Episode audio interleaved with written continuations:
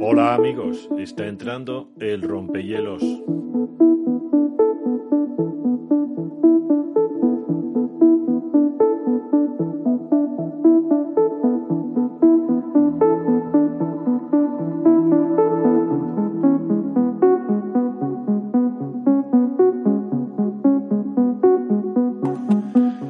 Oparts, el mapa de Piri Reis y un empleado de hotel suizo.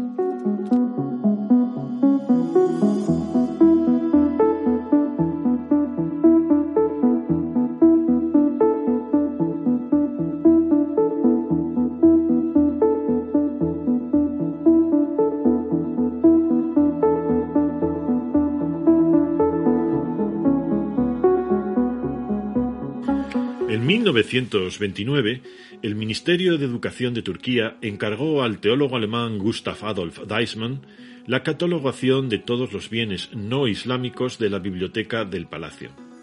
En octubre, el director de la colección, nombrado a tal efecto, Bey Jalil Efem, encontró un documento, en este caso un mapa, entre otros papeles y pergaminos perdidos en el palacio, y lo puso en manos del orientalista alemán Paul Kahl, escrito Kale, para su estudio. Kale se emocionó con el hallazgo no sólo porque el mapa era obra de un famoso almirante turco llamado Piri Reis, que vivió entre 1465 y 1554, sino porque una nota en el mismo mapa indicaba que había sido copiado en parte de otro dibujado por un tal Cristóbal Colón. Además, no se conocía ningún otro mapa del siglo XVI que mostrara a América del Sur en su posición longitudinal correcta con respecto a África, tal y como aparecía en el, mapa de Piri Reis. Así que al menos por tal motivo Kale estaba ante un descubrimiento único, un descubrimiento histórico científico único. Para un museísta, este era el hallazgo de su vida. Pero lo que no había encontrado Kale era un opart, al menos en ese momento. Es más, ni siquiera se conocía el concepto de op art. ¿Y qué es un op art? Un op art es un out of place artifact, esto es, un objeto o artefacto fuera de lugar. Esta expresión inglesa, traducida al español, significa que un objeto arqueológico no corresponde al lugar en el tiempo o periodo que le corresponde según su estrato temporal. Así, una piedra tallada en Egipto no está fuera de lugar de ninguna forma, pero un bolígrafo del año 3000 a.C. sí lo está al encontrarse con esa talla. ¿Por qué el mapa de Piri Reis se comenzó a considerar un opart? Bueno, esa es otra historia, casi, digo casi, tan apasionante como la propia historia del mapa, y donde nos encontraremos a un empleado de hotel suizo que se hizo famoso y también hizo famoso, entre otros opars, al propio mapa de Piri Reis. Hablaremos de estos oparts, conocidos, famosos y no famosos. Hablaremos de lo que se puede ver en el mapa y lo explicaremos en lo que podamos, pues en realidad se conoce casi todo. Hablaremos del famoso empleado y de sus amigos. Y bien, pasen y vean, amigos, pues está entrando, hoy nunca mejor dicho, como verán, el rompehielos.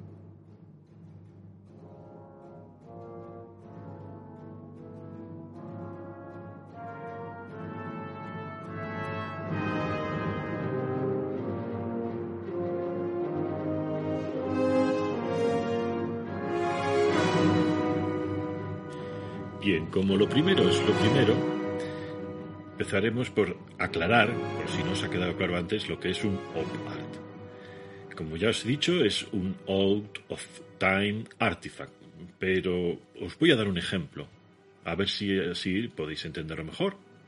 Aunque que creo que ya lo, lo habéis entendido todo, pero bueno. El primer OPART, eh, creo que no se llamaba así entonces, o al menos yo no lo conozco eh, con ese nombre entonces, y el primer OPAR que vi yo en mi vida fue en los años 70. Eh, por aquella época yo leía todo lo que caía en mis manos, eh, fuese lo que fuese, aunque siempre daba prioridad a dos cosas. Una, las novelas clásicas, como La isla del tesoro o Tom Sawyer, que son mis favoritas, pero también eh, Los tres mosqueteros, El conde Montecristo, que me apasionó, o cualquier cosa de Julio Verne o Emilio Salgari que leía un adolescente en aquella época. Bueno, un adolescente incluso menos. Yo creo que la primera novela de Julio Verne yo me la leí con 11 o 12 años. Y Emilio Salgari ya no os quiero ni contar. Pero bueno, lo que íbamos. E, e, esa era mi primera prioridad. Mi segunda prioridad a la hora de caer en mis manos cualquier cosa que leer era, eh, por supuesto, Mortadelo y Filemón, 13 Rue del Percebe y luego a una cierta distancia el Pato Donald y todo lo demás que acompaña a esto. Bien, esas eran mis dos prioridades a la hora de leer.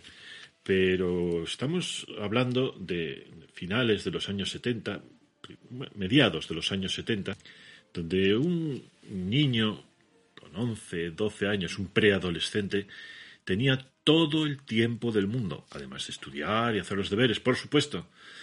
Pero mm, tenías todo el tiempo del mundo, así que siempre tenías tiempo para leer algo más, algo que cayera en tus manos de casualidad o intencionadamente.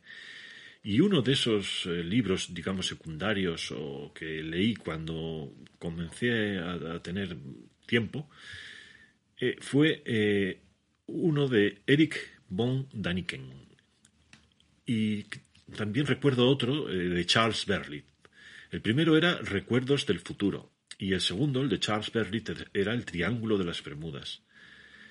Eh, el segundo, con el tiempo, se cayó rápidamente. Algún día quizá os lo cuente, pero para deciros hoy que, que, nada, que no hay nada, se quedó en nada. Muy rápido, a partir de los años 80, ya no volví a mirar nada más, pero pues, pues nada, se quedó en nada. O sea, sencillamente, el Triángulo de las Bermudas era un bluff. ¿eh? Y, pero bueno, pero quedaos con el primero, Recuerdos del futuro. En este libro, el señor Daniken, un señor cuya biografía pasaré a relataros luego, este es el famoso recepcionista de hotel eh, en Suiza, incluye, esta biografía incluye dos estancias en la cárcel por robo y estafa. Bueno, luego lo cuento. El caso es que este señor Daniken contaba eh, la existencia de objetos fuera de tiempo no recuerdo que los llamara oparts, pero hablaba de ellos. Hablaba de muchos de ellos, y yo me quedé con uno que me hechizó, el astronauta de Palenque. También estaban otros, como las líneas de Nazca y muchos más, pero este del astronauta me cautivó. ¿Qué era eso del astronauta de Palenque sino un astronauta? Se veía claramente. Os voy a pasar una imagen que en los que estéis en iVox podréis verla se veía claramente que esa era la imagen de un astronauta que estaba eh, subido en su cohete. Eh, era una verdadera locura.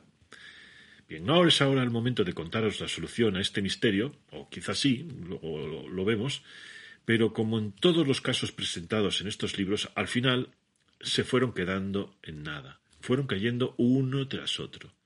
Y para demostrároslo eh, necesitaría muchas imágenes, Así que mm, a ver cómo lo hacemos. Quizá necesitaría un programa de YouTube, pero bueno, ahora mismo no me da la vida para hacer un programa de YouTube. ¿eh? Pero bueno, ahí lo dejo.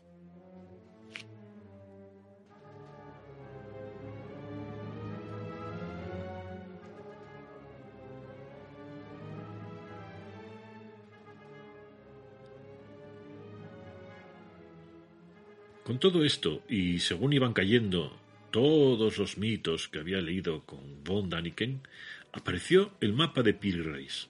No recuerdo cuándo lo vi por primera vez, pero ahí reconozco que me pillaron. No había explicación para ese mapa. Podía ser un opart auténtico.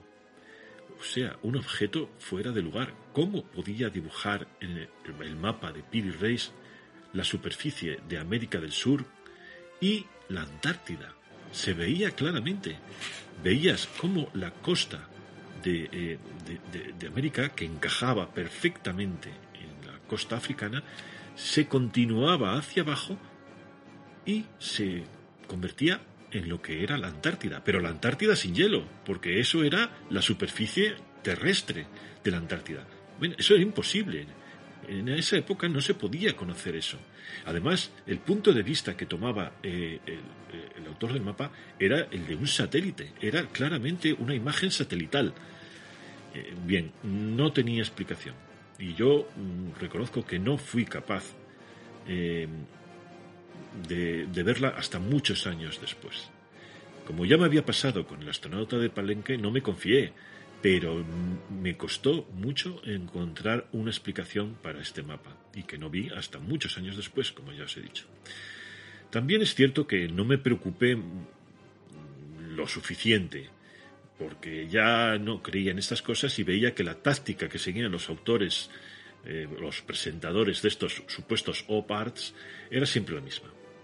Primero, existe un público muy amplio que está deseando oír acerca de estas cosas y, cosa curiosa, este público se renueva con cada nueva generación, obviamente.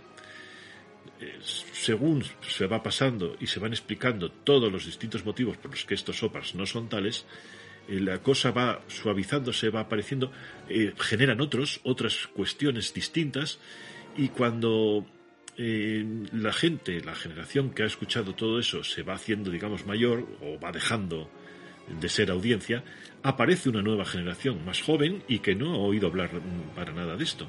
Entonces, con el paso de los años, nos encontramos con, efectivamente, una nueva generación para ver de nuevo la aparición de todos estos eh, cuentos o historias. Eh, segundo, cuando un misterio cae, se le deja en el cajón como ya os había dicho antes, hasta que se puede sacar en público otra vez una vez renovado con esta nueva generación. Lo puede traer un canal de televisión, un autor nuevo o alguien que se apunta a la avalancha, pero siempre vuelve de la misma forma. Eh, como ejemplo, el otro día me quedé a ver un documental sobre el general norteamericano, Ulises S. Grant, que luego viene el documental que no se llamaba Ulises S. Grant, sino que tenía otro nombre. Eh, eh, vamos, me refiero a la S, ¿eh? no era la, esa S de Samuel no, es real, pero bueno, eso no viene a cuento.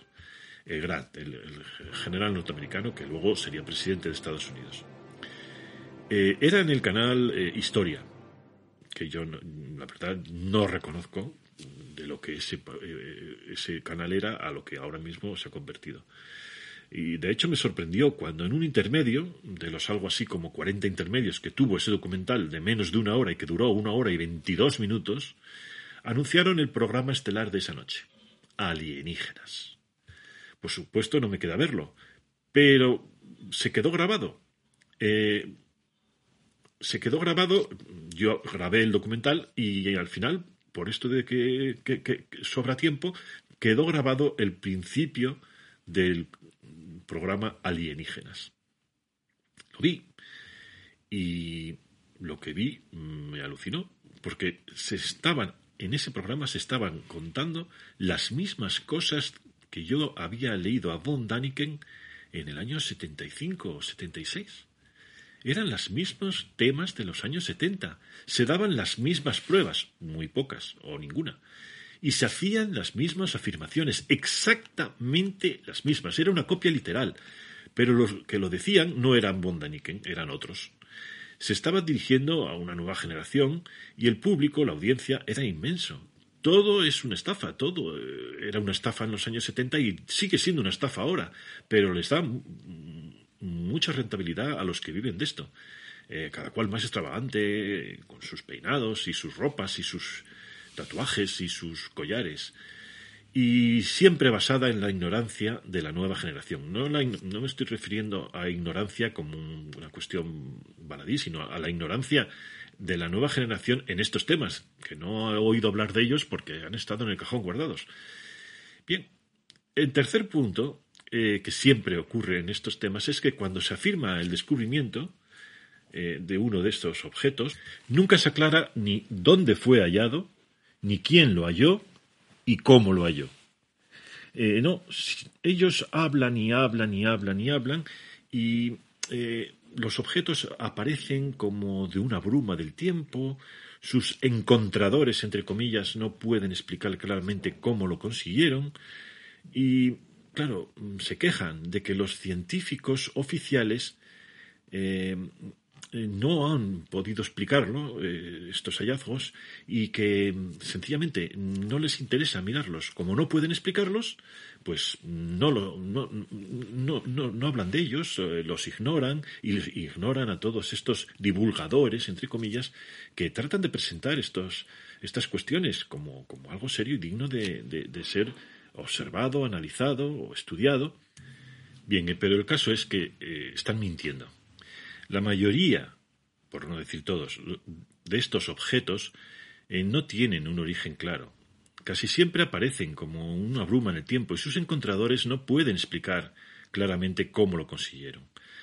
Eh, los científicos oficiales, entre comillas, sí que miran estos hallazgos, pero muy pocos aguantan un mínimo examen. Hay algunos objetos que sí, son, son verdad, son ciertos, y tienen la explicación, tienen su explicación, pero mm, misteriosamente son estos divulgadores, entre comillas, los que no eh, responden a las cuestiones que se les expone.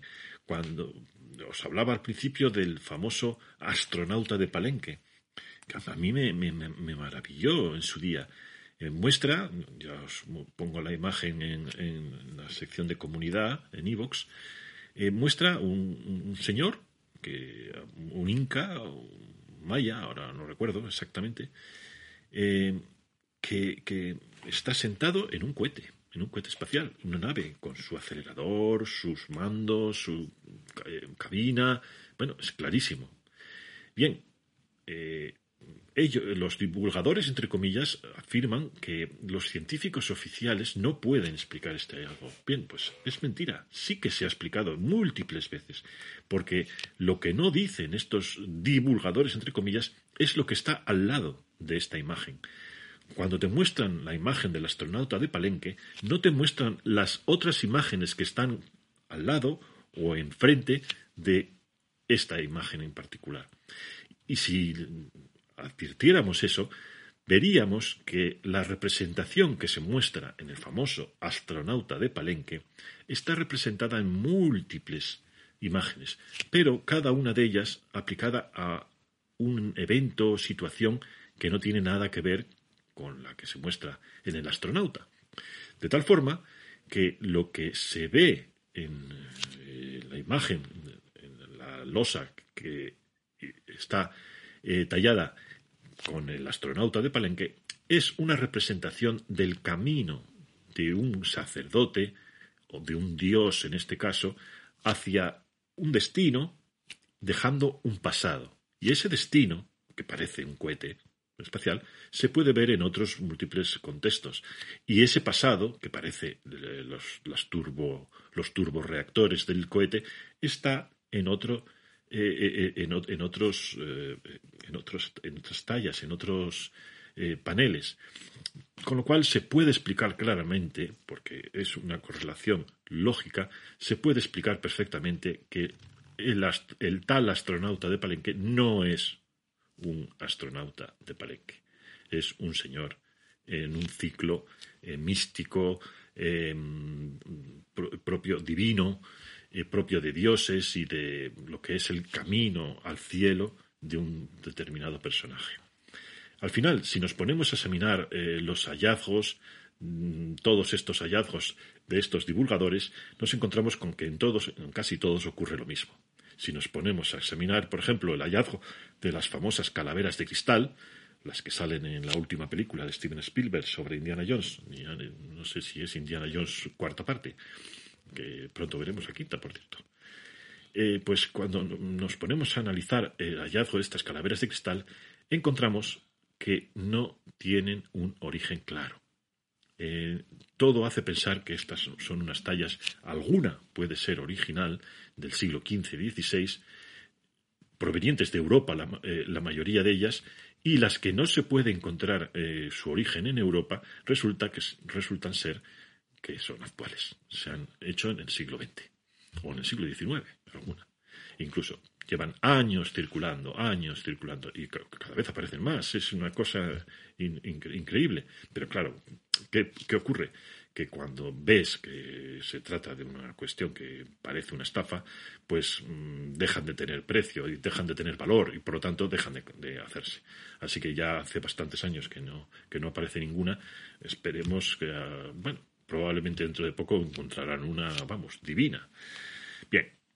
Y pasemos con estas tres eh, afirmaciones que acabo de hacer acerca del origen y de cómo se construyen estas cuestiones, pasemos hoy ahora a ver eh, qué era el mapa de Piri Reis y quién era Piri Reis.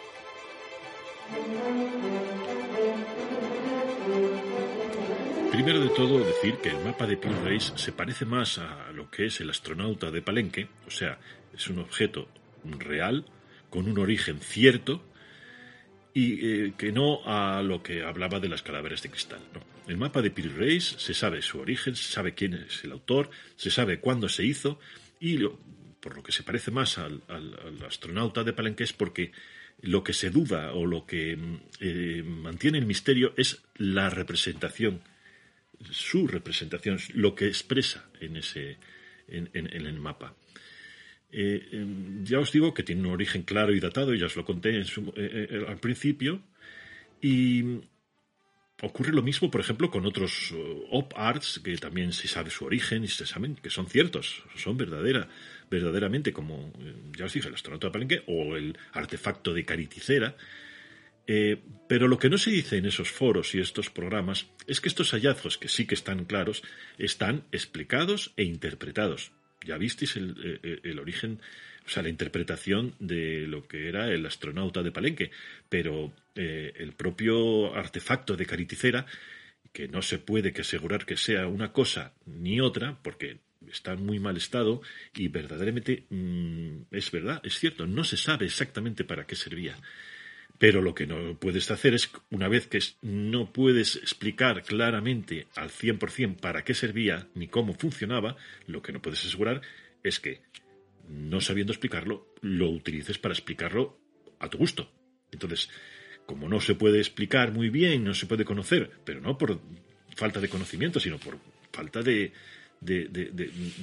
estudio del propio mm, mm, mecanismo en sí, que no se sabe muy bien, pero porque, porque su estado tampoco te lo permite. Lo que no puedes decir es que, basado en eso, entonces tú dices que en realidad es un aparato que sirve para, eh, bien, para eh, un astrolabio espacial, para mm, controlar la trayectoria de una nave espacial, o para o que sencillamente es un artefacto que se dejaron aquí olvidados los extraterrestres. Bien, cualquier fin vale, pero eh, no, eso no es serio. ¿Eh? Si una cosa no la puedes explicar lo suficientemente bien, lo que no puede, valer para unos, lo que no vale para unos, no puede valer para otros. Entonces, estás en la misma situación, no explicándolo de una manera que, que hombre, que fantaseando. No, no podemos hacer eso, seamos serios. ¿eh? Eh, es como cuando dicen Dios no existe, por lo tanto no crees en Dios, por lo tanto puedes creer en cualquier cosa. pues no, eso exactamente. No tiene una explicación clara, no conoces el mecanismo claramente, bueno, pues eso no quiere decir que valga para cualquier cosa y, y para cualquier explicación. Pues bien, vayamos entonces ahora al meollo de la cuestión, el mapa de Piri Reis. Bien, en principio, ¿quién era Piri Reis? Bueno, pues eh, Piri ibn Haji Muhammad había nacido, según las fuentes turcas, en Karatay, en la provincia de Konya, hacia 1465, emigrando con su familia a la turca Galípoli. Era sobrino carnal de Kemal Reis, un corsario turco, y comenzó el aprendizaje, de marinero a los 12 años a, las órdenes de su tío, Kemal Reis. Poco tiempo después, el señor Kemal Reis, tío de Piri, eh, comenzó eh, a, trabajar, era el lugarteniente de un conocido cristiano renegado, nacido en Mitilene, isla de Lesbos, hijo de un alfarero griego y de una musulmana andalusí, que se hacía llamar Aruji. Era pálido, muy robusto, con una barbilla adornada por una barba de color rojo fuego y que pronto recibió un apodo, de ecos legendarios, Barbarroja, sí, el famoso Barbarroja. Barbarroja era el jefe de Kemal Reis, a cuyas órdenes también trabajaba Piri. Como solo eh, lograban atrapar presas de poca importancia, Barbarroja eh, puso rumbo a Túnez y pidió entrevistarse con el bey de Túnez y llegaron a un acuerdo. Mediante el pago del 20% del botín, el bey les proporcionaría refugio en los puertos tunecinos y en el interior del país. A cambio, Barbarroja protegería el comercio de Túnez. En, eh, el comercio del bey, en realidad. En un momento dado, y con este refugio, Barbarroja se atrevió a atacar el comercio con la península itálica en general y el papal, que era el más fuerte en ese momento, en particular. Siendo así que al poco atrapó dos eh, galeras de gran valor. En ese tesoro es donde Piri encuentra el mapa supuestamente original de Cristóbal Colón. Esto es una leyenda. En realidad no se sabe dónde Piri encontró el mapa. Pero bueno, vamos a darle pábulo a este a, este, a esta leyenda, por así decir, y vamos a afirmar que esto fue así, que en este tesoro que Barbarroja capturó eh, fue donde Piri se encontró eh, este, este mapa eh, en, el contexto del botín obtenido en esa, en, esa redada. Este mapa, yo os digo, parecía que era un mapa original de Cristóbal Colón, o por lo menos una copia muy fiable, y eh, despertó el interés de Piri en, los mapas. Y por lo tanto, Piri Reis a lo largo de su vida se dedicó, entre otras cosas, por supuesto, a coleccionar toda clase de mapas, todos los mapas que caían en, en sus manos. Eh, los resultados de su afán coleccionista los leemos en una de las notas a la izquierda del mapa que nos trae hoy aquí, el mapa de Piri Reis, eh, en una de sus notas él dice, Nadie ha estado en posesión de un mapa como este durante el presente siglo. Recordemos que habla de principios del siglo XVI. Las manos de este humilde musulmán lo han dibujado, y hasta hoy se ha inspirado en unos veinte planisferios y mapamundis, eh, dibujados en la época de Alejandro Magno, él no lo llama Alejandro Magno, el amo de los dos cuernos de caza, que muestran la inhabitada cuarta parte del mundo. Los árabes llaman a dichos mapas Jafarille, también de otros ocho Jufurille de la misma clase y un mapa árabe del Ind, esto es de, la India, Ind, y de los mapas recientemente trazados por cuatro portugueses que muestran las tierras del Ind, o sea, de la India, del Sind, del y el Chin, o sea, China geométricamente diseñados y asimismo de un mapa dibujada por Colombo de las tierras del oeste. Bueno, estamos, eh, estamos hablando eh, de cosas muy importantes. La verdad es que es un mapa eh, importante. Desgraciadamente se ha perdido mucho del mapa, solo sepamos lo que se calcula que, el mapa que conocemos hoy en día en realidad es un tercio. Falta toda la parte este del mapa, porque el, mapa está centrado sobre el Cairo, sobre Egipto, y a partir de ahí se desarrolla hacia el oeste, que es, donde, que es lo que vemos, y hacia el este, que es lo que no vemos porque se ha perdido.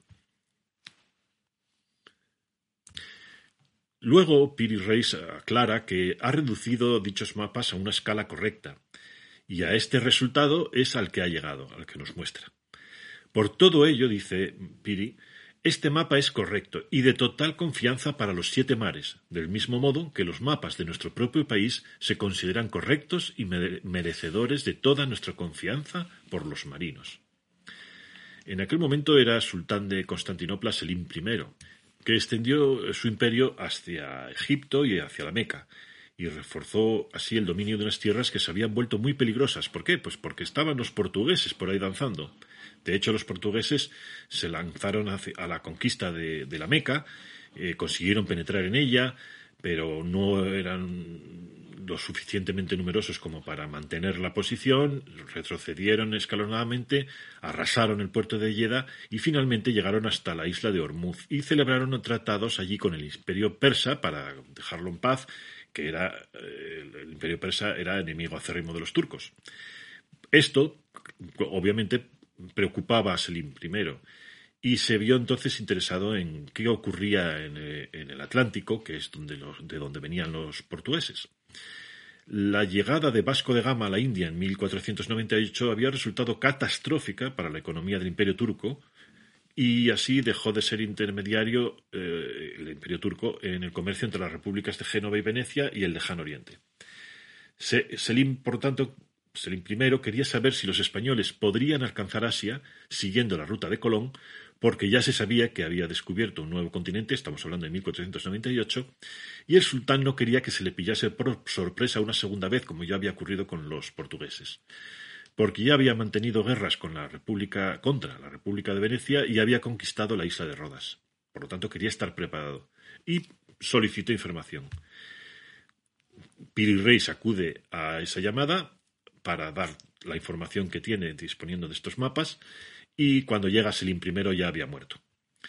Eh, regala sus mapas a Solimán I el Magnífico, que lo sucedía, quien impresionado le colma de honores y distinciones eh, cinco años más tarde, eh, Piri Reis publica el Kitab i Baribre, Barille, el libro de los mares, compendio de las artes de navegación por el Mediterráneo que ha resultado muy útil para comprender el mapa, determinando eh, así lo que es de, paso, determinando de paso su autenticidad. Bueno, luego Piri participa en numerosas guerras, como la República, las guerras que había mencionado antes de Selim I contra eh, Venecia, eh, otras guerras, eh, los caballeros de Rodas contra los mamelucos de Egipto, y al final termina sitiando Ormuz por órdenes del sultán otomano, pero terminó aceptando, al parecer, un soborno que le ofrecieron los, sitiados. El gobernador de Egipto, Ali Bayá, se enteró de esto y llamó a Reis para que le explicase su actitud. Este se negó y Bayá ordenó decapitarlo. Lo ejecutó eh, Reis tenía 89 años y su legado era, aparte del libro sobre el libro de los mares, eh, los mapas que había regalado al sultán otomano. Bien, hasta aquí la historia de Piri Reis. Y lo habíamos dejado eh, el mapa eh, en el descubrimiento del mapa en 1929. El mapa, ya os digo, fue todo un éxito museístico, se exhibió como uno de los tesoros del Museo Nacional Turco en el Palacio de Topkapi y ya en los años 50 el mapa eh, pasa, cayó en manos, es un decir, de un tal Arlington Mallory, que tras la sorpresa inicial lo comenta con su amigo Walters, del Departamento Hidrográfico de la, eh, US Navy, eh, de la Armada estadounidense, si lo diré. Este, eh, Walters, concluyó que el mapa había recogido datos como montañas, costa y accidentes geográficos imposibles de conocer en el siglo XVI, como os había comentado antes, la costa antártica. Mallory y Walters presentaron a su vez los hallazgos a un tal Daniel Linehan, eh, que era un reverendo, director del, Observatorio Weston de la Universidad de Boston, que también quedó fascinado. Y los tres no se podían explicar ese detalle de la costa eh, sudamericana y la aparición ahí de lo que parecía la, costa antártica, cuando todo el mundo sabe que la Antártida está cubierta completamente de hielo. Pero como ya os dije al principio, el rompehielos va a entrar en el hielo antártico. Bien, tras la fama adquirida en estos momentos y tras participar en un programa de debate y revelar estos datos, los ufólogos, por supuesto, cayeron como, como, cuervos, como buitres, como lo que prefiráis, eh, y se hicieron cargo del caso. En particular, un ufólogo llamado Ivan Sanderson, que lo publicó en Fantastic Universe en 1959. Luego vendría otro, Carl Bate, eh, que lo publicó en UFO, una revista que se llamaba UFO, o sea, OVNI, y Donald Cahoe en el libro Platillos Volantes, Top Secret, de 1960. El hilo eh, crecía y crecía y se fue publicando a su vez reproduciendo lo anterior. O sea, esto es una característica también muy, muy común y es tú haces un artículo en el cual lanzas un misterio y dices esto es inexplicable, es un misterio. Entonces alguien lo lee y dice ah, pues efectivamente esto es un misterio, es inexplicable. Tú no haces ningún, ningún tipo de, de, estudio, ni de análisis, ni de mirar a ver las fuentes. No, no, tú te fías de lo que dijo el primero. Este segundo lo transmite a un tercero y este tercero, a su vez, dice, oh, efectivamente, total, el hilo va creciendo, se va publicando exactamente lo mismo y al final llega un momento en que nadie sabe ni de qué fuentes has obtenido los datos, ni quién ha dicho qué, ni cómo se ha dicho. Es como el famoso juego de transmitir las órdenes al oído del que tienes al lado, esto que se juega muchas veces, de que tú eh, dices un mensaje, lo dices al oído del, que está, el, que, eh, el, segundo lo transmite a un tercero, el tercero a un cuarto, siempre al oído, sin que se sepa, y al final el primero hace cantar al, último el mensaje que, ha, recibido. Claro, entre el mensaje original y lo que llega al final de, este hilo, de este corro, eh, se producen situaciones hilarantes. Es un juego muy divertido. Bueno, pues esto mismo ocurre con estos casos. Se publica un artículo, se comenta, se va transmitiendo con los años y al final el, origen del mapa eh, no es que no se conozca, es que no tiene nada que ver con lo que verdaderamente ocurrió. Eh, y el misterio, por supuesto, se alimenta y va creciendo. Eh, esto es la Antártida, estos son extraterrestres, estos son. Bueno, todo lo que después hemos visto, hemos sabido. Pero por supuesto nadie, ninguno de estos autores consultaron fuente oficial o profesional ninguna. Sencillamente era una bonita historia y así lo transmitieron. Y en manos de un tal Charles Upwood, la historia se convirtió en un mito. Este señor Hapgood, era un personaje que escribió varios libros y artículos, pero que no me voy a referir a él a, estos artículos, sino que eh, hombre, me gustaría hacer un programa más corto que otras veces, pero bueno, a ver cómo, a ver cómo sale. El caso es que eh, eh, este señor Upwood escribió artículos y libros y en particular sobre el mapa de Piri Reis escribió un artículo un libro en el cual se hablaba de este. Para el que esté interesado en este autor, os remito al libro publicado en Turner Noema, os dejo las referencias eh, en, el, texto de, este texto que se presenta al principio del, del, podcast, que podéis leer, y que se llama Conocimiento Inventado. Está publicado en Turner Noema y el autor es Ronald H. Fritze. Eh, este libro, ya os digo, es imprescindible para conocer todas estas teorías que surgieron entre los años 50 y 70 del siglo XX y que habla sobre todas estas cosas. El caso es que eh, Mallory y, Upwood, que fue eh, fue el que le puso en circulación basado en lo que le contaba Mallory que ya os hablé de, él, fue uno de los primeros iniciadores. El caso es que el tratamiento que le dieron Mahler y Abgund no tenía nada que ver con los ovnis. Esto, en principio, eso fue cosa de Bate y Keijo, que os hablé también al principio de este, al principio del, tema de, la difusión del mapa de Piri Reis. Ellos lo que trataban de hacer, Mahler y, Abgud, era centrar el mapa en una civilización anterior, previa a la inversión, a la supuesta inversión de los polos, y que, esa inversión hubiera dejado la Antártida sin hielo. Esto, claro, habría ocurrido eh, muchísimos miles de años antes de incluso los egipcios. El conocimiento de esta civilización avanzada quedó olvidado en cuanto el hielo cubrió la Antártida. Los, polos se volvieron a girar y volvieron a su posición anterior a la anterior, eh, pero este conocimiento quedó de forma eh, así vaga en los egipcios, en los sumerios, en los cartagineses, en los romanos y por fin los bizantinos conocieron estos datos y los pusieron en mapas que llegaron a Colón. Colón es el que luego presta estos conocimientos al mapa de Piro Pero bien, los hechos dicen otra cosa. Estas ideas sobre el litoral de la Antártida no resisten más mínimo examen crítico. La primera idea de Hapgood era que el mapa reproducía una proyección azimutal, o sea, desde un satélite, por así decir, equidistante, basada eh, en, que en, un centro que se ubicaba en el Cairo. Esto puede ser cierto. Esta afirmación, ya os digo, podría darse por cierta si luego Hapgood y Mallory no se hubiesen tomado unas libertades interpretativas que como poco eran mm, chapuceras y digamos que un poco fantasiosas. Otro problema es que tanto Hapgood como Paul Kale, el primero eh, en estudiar el mapa en los años 30, en la colección original, intentaron hacer coincidir cada accidente geográfico plasmado, de hecho, Hapgood lo toma de Kale. Kale intenta hacer coincidir cada accidente geográfico con, eh, plasmado en el mapa de Piri con un accidente geográfico ya existente. Hapgood toma esto y lo transmite. Pero ambos pasaron por alto el hecho de que los cartógrafos del siglo XVI a menudo añadían accidentes geográficos conjeturales, sencillamente no los conocían y entonces ponían lo que ellos creían por habladurías que se podía encontrar allí. En ausencia de conocimientos fidedignos de la geografía real, eh, no es que se inventaran las cosas, es que además lo decían. Aquí parece ser que hay esto.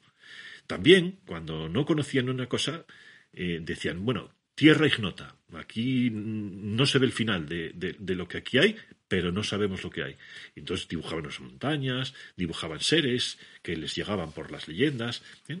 Obviamente se trataba de rellenar el mapa con algo desconocido, hacerlo, rellenarlo. Eh, también compararon estos dos, Hapgood y, Mallory, eh, compararon el mapa de Peel Race con un mapa moderno. Tanto Hapgood como Mallory como Kale. Eh, compararon este mapa con un mapa moderno, en lugar de hacerlo con los mapas contemporáneos del siglo XVI, en, cuyo caso se hubieran dado cuenta de que lo que reflejaba el mapa de Peel Race ya estaba expresado en otros mapas. El mapa de Peel Race no tenía nada de extraordinario con respecto a otros mapas que circulaban por el mundo. Lo único que tenía de actualidad, que ya es bastante y es mucho, el, mapa de Piri Reis era el conjunto, lo había logrado unificar todo a una escala muy aceptable. Además, el propio Piri Reis lo dice, que este es el único mapa en el que todos los mapas, he conjuntado todos los mapas y los he hecho aparecer como un solo mapa y le he reducido la escala para que coincida todo, para que todo se pueda ver de una forma clara y, objetiva. Obviamente con las técnicas del siglo XVI, pues a nosotros ahora nos parecerá chapucero, tal, pero no, todo lo contrario, era un muy buen mapa para la época. Y al hacerlo coincidir con un mapa actual, lo único que estamos haciendo es cometer un grave error y una gran injusticia contra Piri Reis. Eh, por ejemplo, eh, eh, Mallory y Kale y, perdón, Hapwood y, Kale identificaron los Andes y distintos ríos existentes en la costa americana, sudamericana, como comparables a los ríos existentes en los mapas modernos, pero que Piri Reis, en anotaciones al margen hechas en turco, aclara que él desconoce esos ríos, intuye, marca según los relatos de terceros. Esto era muy común en la época. Ya os dije antes, donde tienes tierra ignota que no se conoce, que tú ves la extensión que no acaba, eh, hecha desde un barco eh, a una distancia de la costa, pues tú ahí dices tierra ignota. Y entonces el que dibuja el mapa, pues le pone unas montañas, eh, representando que, bueno, que eso es inmenso, que ahí no se puede ver el final. Entonces, claro, si pones unas montañas en la tierra ignota y tú luego llegas y dices, ah, estos son los Andes, porque sabes que ahí están los Andes. No, el que puso las montañas no sabía que ahí había eh, estaban los Andes. Lo está mirando desde, desde, Brasil. Desde Brasil no se ven los Andes. Entonces, el que vio esa costa por primera vez puso tierra ignota y el que dibujó el mapa le dibujó unas montañas.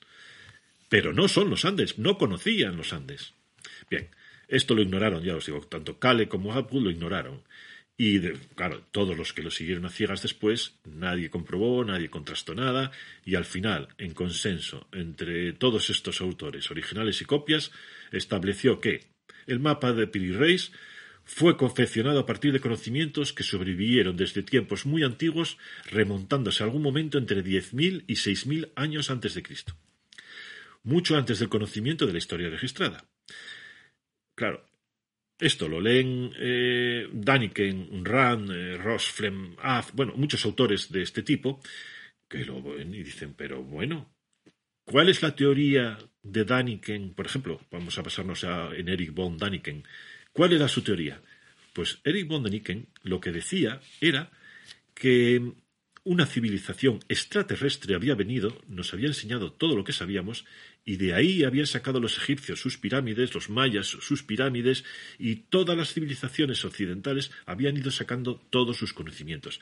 Algunos de esos conocimientos no fueron entendidos por estas pobres, estos seres africanos, mm, la mayoría negros. ¿Qué van a saber? ¿Qué van a saber? Entonces, estos eh, eh, conocimientos prestados no los entendieron y los transmitieron como pudieron y supieron. Ah, sabemos que, que no había europeos en aquella época, entonces estos negratas, pues obviamente no entendieron nada y lo dejaron ahí chapucero. Pero ya vienen ellos ya vienen los europeos blancos y lo van a poner todo en orden y acaban de descubrir que mira, esto que vosotros sabéis no lo sabéis, os lo han prestado unos alienígenas, probablemente fueran rubios, altos y guapos, y estos eh, alienígenas son los que han dado todos estos conocimientos. Eh, claro, con lo que hicieron para apoyar eh, esta teoría fue basar todas estas op arts que tú ibas encontrando y todas que iban apareciendo y que supuestamente no tenían explicación, y que mm, para algunos eran cosas de unas civilizaciones antiguas, ellas ya rápidamente lo identificaron con sus extraterrestres y así obtenían la doble aceptación al, integrar el resto de OPARS y, cuestiones y misterios. Todo quedaba explicado. Eh, otra cosa que establecieron en, el mapa de Piri Reis era que la parte inferior del mapa corresponde al litoral de Sudamérica y la Antártida sin hielos, como ya os había dicho con tal precisión que resultaría imposible para el saber de la época. Mostraría, de ser un mapa real y auténtico, una imagen de los tiempos pretéritos hechas con satélite. Hechas, claro, los extraterrestres. Ellos son los que hicieron eh, eh, ese mapa, que luego copiaron malamente como pudieron los pobres ignorantes em, turcos y esta gente. Dado que era normal para la época dibujar los mapas con proporciones irreales, se le daba a Europa siempre un tamaño que era significativamente mayor que el resto del mundo, esto no es tampoco una cuestión racista, simplemente que tú conoces mejor Europa y, donde vas a viajar más frecuentemente es en Europa. Por lo tanto, un, lugar más conocido y que, que, vas a necesitar con más frecuencia conocer sus detalles, pues hombre, es lógico que le den mayor importancia que no aquello que en lo que si vas, vas a ir cuando, bueno, cuando sea.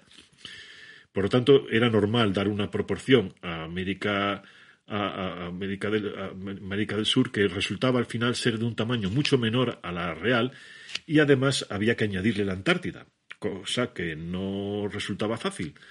Entonces, claro, estos ven que además lo dice Piri Reis, que la proporción es la correcta. Pero claro, ¿cómo pones la proporción correcta de un país enfrente de otro cuando no te cabe? Pues extendiendo la parte inferior, este, la y entonces donde dicen que aparece la Antártida, en realidad no es otra cosa que la Patagonia, el sur de Argentina, al sur, de Brasil, pero en vez de en vertical, puesto en horizontal.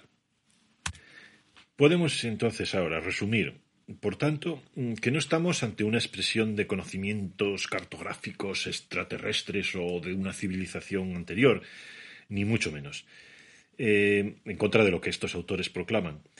Eh, sin embargo, la, parte más polémica del mapa, eh, esa sí que mm, mm, a la hora de explicarla es lo que estos autores fantasiosos no toman como, como una parte cierta. Dicen que no, eso corresponde a la Antártida. ¿Y cómo podemos explicar nosotros desde la racionalidad eh, esta parte inferior. Bien, en principio nadie serio cree que eso sea el continente antártico. Nos lo puede parecer hoy en día porque sabemos y conocemos eh, la geografía y sabemos dónde está la Antártida, pero en aquella época no se sabía dónde estaba eh, la Antártida, ni siquiera se, se, tenía en cuenta. Se tenían en cuenta teorías como la que decían que si había un polo norte con un determinado número de masa, esa misma masa de hielo o de por así decir, para compensar el, peso, tenía que estar en el hemisferio sur. Y por lo tanto, calculaban que si había un casquete polar en el polo norte, tenía que haber un casquete polar en el polo sur para compensar. Recordemos que no se, sabía que la costa sudamericana, eh, había detrás de la costa sudamericana, por lo tanto tenían que interpretar. Pero esta teoría tampoco era así, eh, tampoco fue en la época de Piri Reis, sino que fue posterior y fue sobre todo durante el siglo XVI avanzado y el siglo XVII. Y fue entonces cuando se vio que bien, que aquello a lo mejor no era cierto, porque oye, se logró pasar el Cabo de Hornos. Y una vez pasado el Cabo de Hornos, pues te das cuenta de que mm, las proporciones de, masas y tal no son tan ciertas como, como parece. Bien, esto se descartó. De hecho, en el Polo Norte no hay tierra, es solo hielo, y en el Polo Sur sí hay tierra. Y la Antártida es un continente asentado sobre, sobre una base terrestre.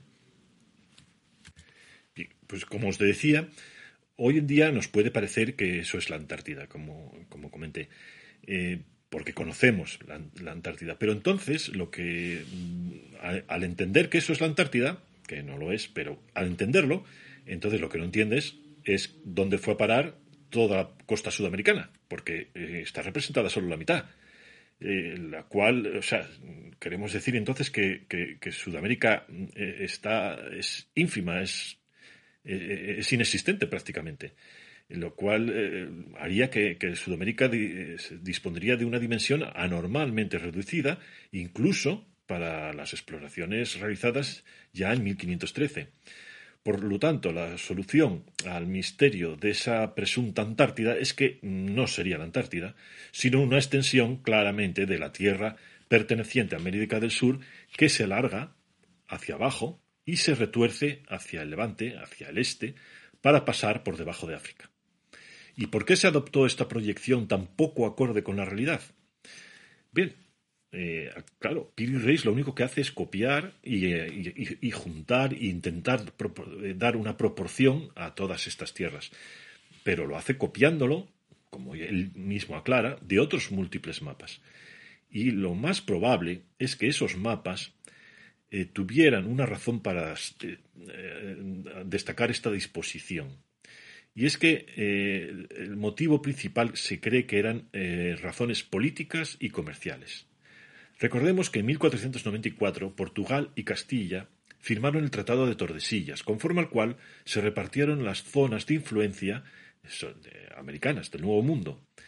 Para ello eh, se, trazó la famosa línea del Tratado de Tordesillas a 370 leguas al oeste de Cabo Verde, que cortaba América en dos.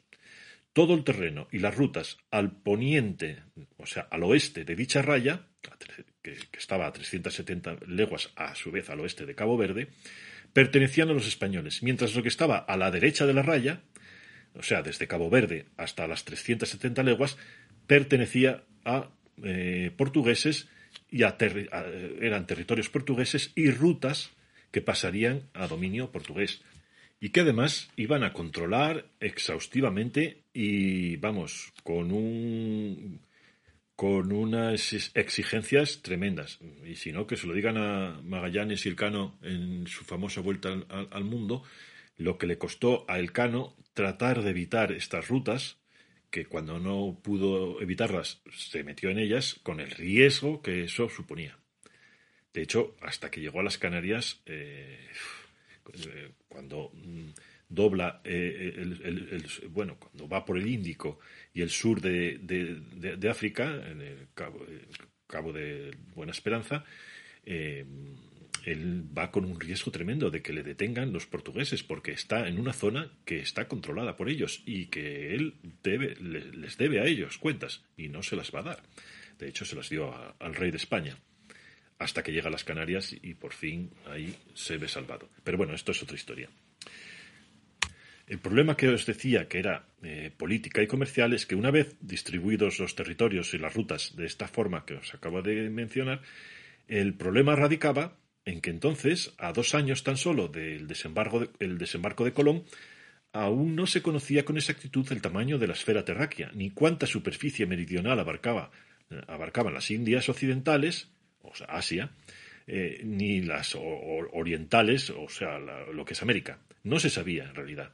Así que Portugal, en la medida en que fue averiguando lo que daba de sí el nuevo continente, quiso desalentar la curiosidad de los castellanos, desplegando cartográficamente la punta de América del Sur hacia el este, para que fuera territorio eh, eh, portugués.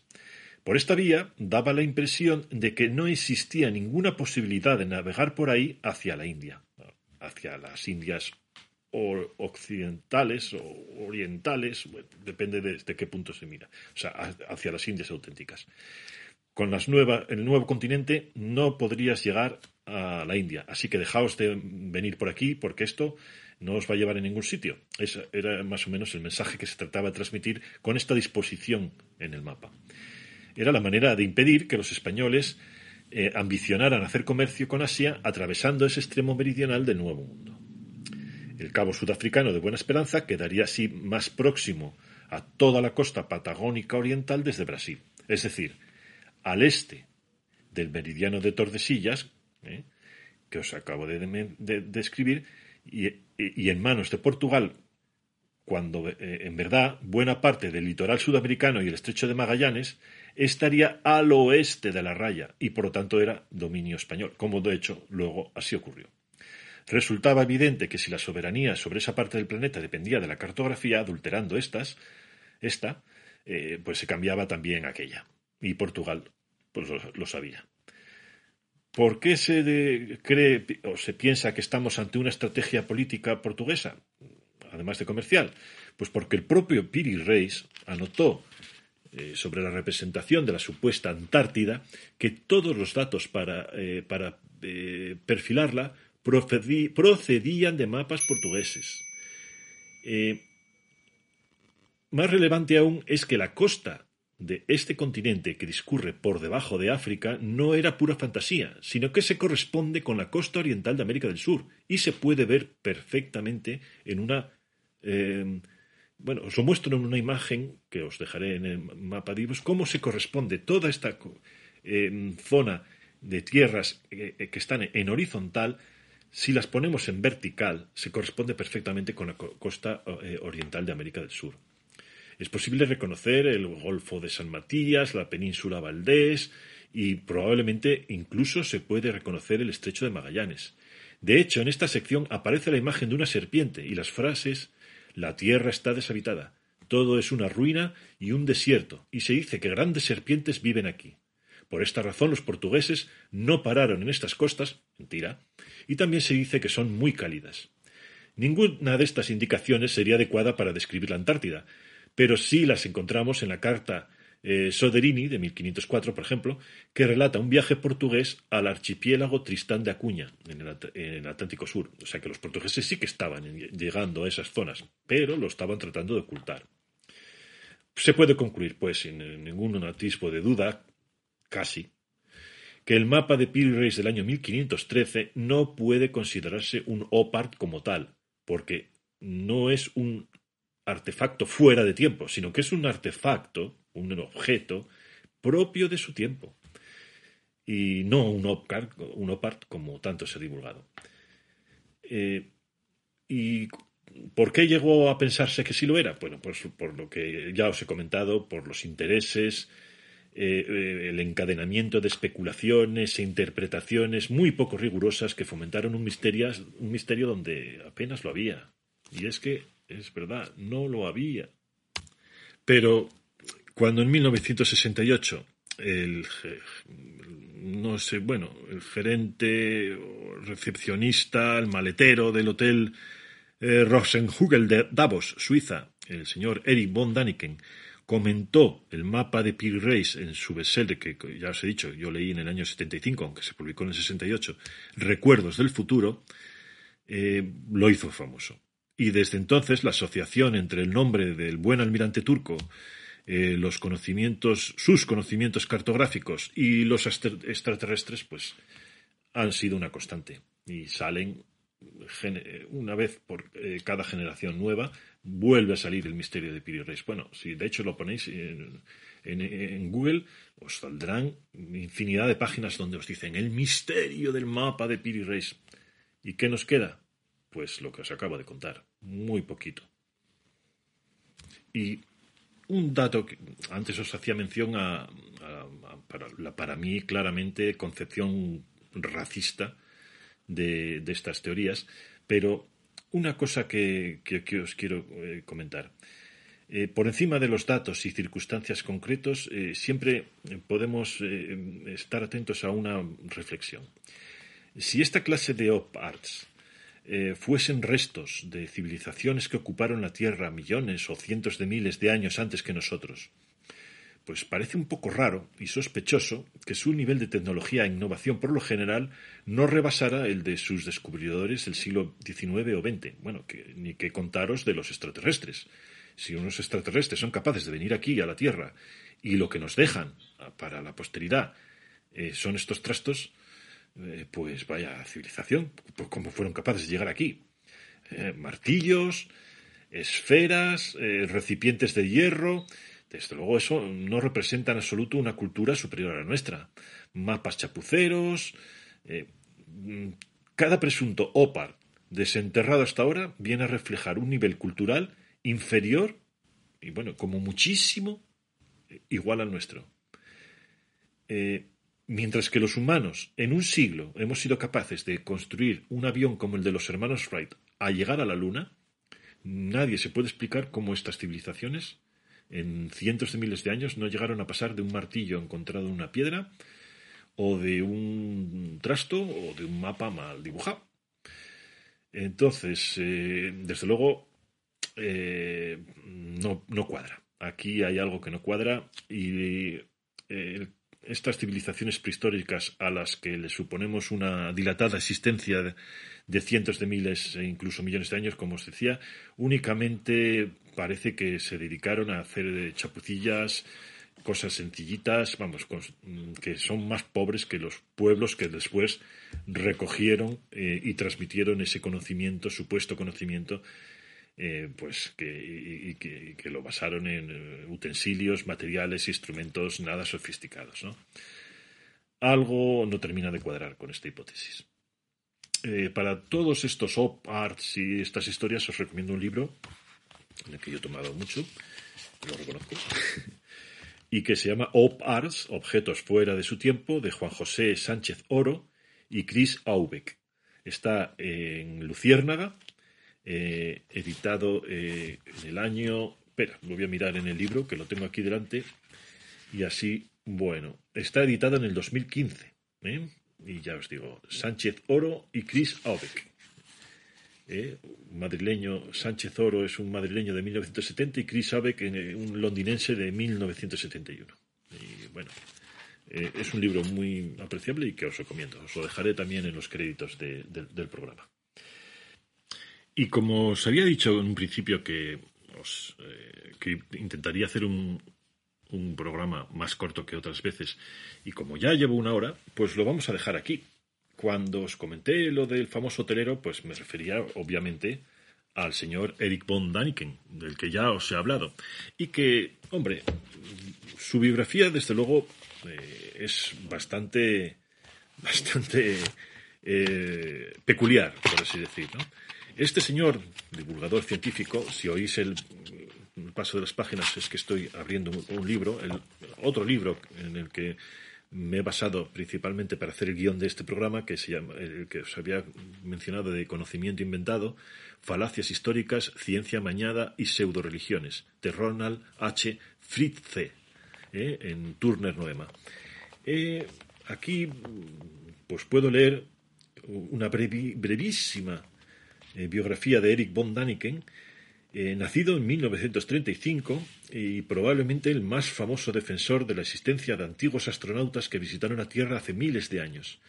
Trajeron la civilización a la humanidad e incluso se aparearon con los humanos primitivos para producir seres verdaderamente modernos e inteligentes, nosotros. Eh, vamos, llamadme tonto, pero yo aquí claramente veo una cuestión más racista imposible. Eh, o sea, es absoluta. En su argumentación, Daniken logró combinar eh, la, ufología, la creencia en que los extraterrestres han estado visitando la Tierra naves espaciales y platillos volantes, y la pseudohistoria.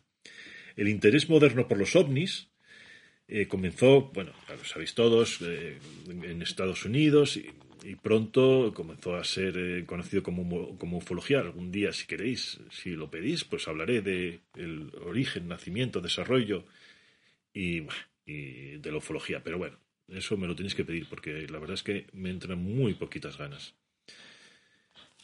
Eh, eh, Von Daniken eh, se hizo muy famoso con la, primera, la publicación de su primer libro, Recuerdos del Futuro, que se convirtió en un superventas, y lo mismo sucedió con los que vinieron después. La religión tradicional se encontraba en horas bajas durante la época, la década de los 60, y claro, el, público eh, para, para, escuchar estas ideas de von Daniken era pues muy, muy, muy abundante. eh, digamos que este señor, Eggy Daniken, que como ya os, dije, creo, nació en Pfoffingen, en Suiza, en 1935, y aunque era hijo de una familia católica, devotos además, eh, enviaron a, estudiar a, a, Eric a un internado católico en San Michel, en Friburgo, y von Daniken resultó salir un poco rana, inconformista y un alumno más bien apático.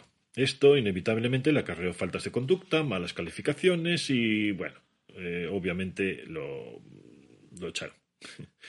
Tampoco los, eh, los, Boy Scouts lo aceptaron y bueno, él lo dejó enseguida. En cierto momento llegó a estar bajo investigación judicial por robar la tesorería local de los Boy Scouts, precisamente. Y en 1954 von Daniken deja el, el San Michel, el colegio, y comienza a trabajar como camarero y barman en un hotel de, de Berna. Pese a ser un mal estudiante en un contexto formal, académico, por así decir, von Daniken se interesó apasionadamente por la arqueología. Ahorró el dinero que ganaba para visitar sitios arqueológicos antiguos y en 1960 se casa con Elizabeth, quien aún sigue siendo su esposa, o sea que en eso ha sido un buen católico. Y ambos trabajaron juntos en hoteles y restaurantes en diversas ciudades suizas. Lamentablemente, von Daniken parecía no poder distinguir bien su dinero del de otras personas y a raíz de sus varias acusaciones y sentencias por fraude y robos de menor cuantía fue multado y encarcelado. O sea que, por un lado, tampoco era tan buen católico. Continuó viajando y durante una visita a México vio la piedra de Palenque, que es lo, como os lo comenté, que según él representa a un antiguo astronauta. También comenzó a escribir su primer libro y hacia 1966 empezó a enviarlo a las editoriales. Se lo rechazaron 22 veces. Durante el verano del 67, von Daniken se acercó desesperado a Thomas von Radow, el director científico del semanario Die Zeit, para ver si quería publicar por entrega su manuscrito. Von Radow le echó una rápida ojeada y decidió que no se ajustaba al perfil de Die Zeit y le dijo a von Daniken que tendría que publicarlo como libro. Von Daniken le pidió consejo y, le ofrecieron eh, llamar a Edwin, Edwin von Werenalp, el jefe de Econ Publishing, una editorial de las que ya había rechazado el manuscrito. Von Randall le llamó por teléfono, le recomendó y bueno, lograron que von Daniken eh, publicase. En un principio, y según cuentan las malas lenguas, eh, se cree que este primer libro que publicó el señor Werenalp se cree que fue reescrito a su vez por un tal Wilhelm Rogensdorf, ¿eh? un guionista de cine, y sensible, más sensible al gusto de los folletines y de las... Eh, entonces, con esta reescritura se publica el, libro y se llama La nave de los dioses, en inglés Chariots of the Gods. Después, con el éxito alcanzado, se, bueno, se empiezan las tiradas en inglés, que también se llamaron Chariots of Fire, aunque luego se recuperó el título de Recuerdos del Futuro. Pero bueno, en 1970 eh, se escribe, un segundo libro, eh, Regreso a las Estrellas, eh, en, bueno, en 1970 en inglés, porque en realidad eh, nada más aparecer el primero, Chariots of Fire o Recuerdos del Futuro, escribió un segundo en el 68 que se llamó Regreso a las Estrellas. Eh, que con un prefacio, por cierto, del tal Rogensdorf, que no hacía alusión ninguna a su papel de revisor y corrector. En el, prólogo, en el prólogo de Regreso al, Futuro, eh, von Daniken concluye con una curiosa oración. Quisiera agradecer a todos los que me ayudaron a terminar este libro. Lo escribí durante mi encarcelamiento preventivo en la prisión del cantón de Graubanden en Chur. Y es que la Interpol había arrestado a von Daniken por no pagar un impuesto comercial en 68. Y unas investigaciones posteriores revelaron que había acumulado una deuda personal de alrededor 350.000 libras, que son muchas libras, ¿eh? para la época. Los tribunales lo hallaron culpable y lo condenaron a tres años y medio de prisión y además le impusieron una multa. Por fortuna para que en sus libros le reportaron tan cantidad de royalties que le permitieron pagar la multa, las deudas y todo. No llegó a cumplir la totalidad de la sentencia porque pagó y más adelante intentaría infructuosamente anular esta condena. Eh, bien, Von Daniken al final acabó escribiendo 29 libros en distintas circunstancias, unas mejor, otros peor. Digamos que a partir del octavo noveno libro eh, la gente empieza ya a cansarse y dices, oye, estás contando lo mismo una y otra vez. Tuvo un bajón, un bajonazo el hombre y, bueno, dejó de traducirse hasta que apareció eh, si os lo recordáis, la famosa serie de televisión Expediente X, claro, en el Expediente X lo que se dice es lo mismo que está diciendo von Daniken. Por lo tanto, von Daniken encontró ahí otro filón y volvió a reescribir sus libros y a seguir publicando. Más adelante, otra película como que también tuvo mucho éxito, Stargate, planteó exactamente lo mismo que planteaba Expediente X y, y que planteaba von Daniken y volvió a relanzar las obras de, de von Daniken. Bien, eh, sigue hoy en día escribiendo. Y con todos estos, eh, esta nueva generación de ufólogos, eh, eh, alienólogos y cuentistas, pues claro, es, es, un, digamos que es el padre, el, alma mater de, todos ellos. Y bien, hasta aquí la vida de von Y una cosa os tengo que decir, a mí me gustó mucho el libro cuando lo leí, bien es verdad que cuando lo leí yo debía tener 12, 13, 14 años como mucho, lo seguí leyendo en aquellos años, ya os digo, mediados de los 70, yo creo que lo leí en el 75, 76, y es que no recuerdo cuándo se publicó en español, y no tengo el libro aquí porque no, no los compraba, no tenía dinero para comprar los libros, simplemente los leía en la biblioteca y cosas así. Pero a mí me estuvieron interesando mucho tiempo. Y bueno, espero que os haya quedado más o menos claro, que bueno, que haya sido lo más o menos posible. Os dejaré las imágenes, como ya os dije, en, el, en la sección de comunidad. Y nada, despedirme. Mira, me ha quedado un podcast de poco más de una hora. Bueno, hemos avanzado algo. La música que os he puesto durante este podcast, bueno, os la dejo en, en, en, la, en, la, descripción del programa. Eh, como muchos ya habéis, eh, eh, vamos, habéis adivinado, habréis oído, habréis detectado, se trata de los planetas de Holst. A mí me parece que no hay nada mejor que Holst para un tema como este. Y ahora os dejo con otro tema también muy apropiado. el tema no, no, lo voy a poner en los créditos por lo que podéis oír ahora, y es que no estoy seguro de los derechos, pero es, no es música clásica, es música rock, en este caso es del grupo em, King Crimson, y la canción es Starless. A mí me parece impresionante. Es una de las mejores canciones, en este caso de rock, rock progresivo. Prometo hacer un, un podcast sobre el rock progresivo aunque yo soy mucho de rock progresivo, no tengo una cultura como para hablaros de 10 grupos. Yo solamente os puedo hablar de tres grupos de rock progresivo que a mí me gustan y que conozco. Genesis, Emerson, Lake and Palmer y eh, King Crimson. Y bueno, alguno más seguro que, ahora, ahora no recuerdo, pero que no os voy a contestar, a poner. Pero aquí os dejo, os dejo con Starless. Hasta el próximo hasta el próximo eh, programa, que no sé sobre lo que voy a hacerlo, lo tengo que pensar. Tengo proyecto hacer una serie sobre historia de la ópera o sobre las cinco mejores óperas, en mi opinión, hablaros en profundidad de ellas, también sobre grandes maestros de la música, por ejemplo, empezaría con Mahler, o sobre la historia de la música en general, pero eso es una obra inmensa.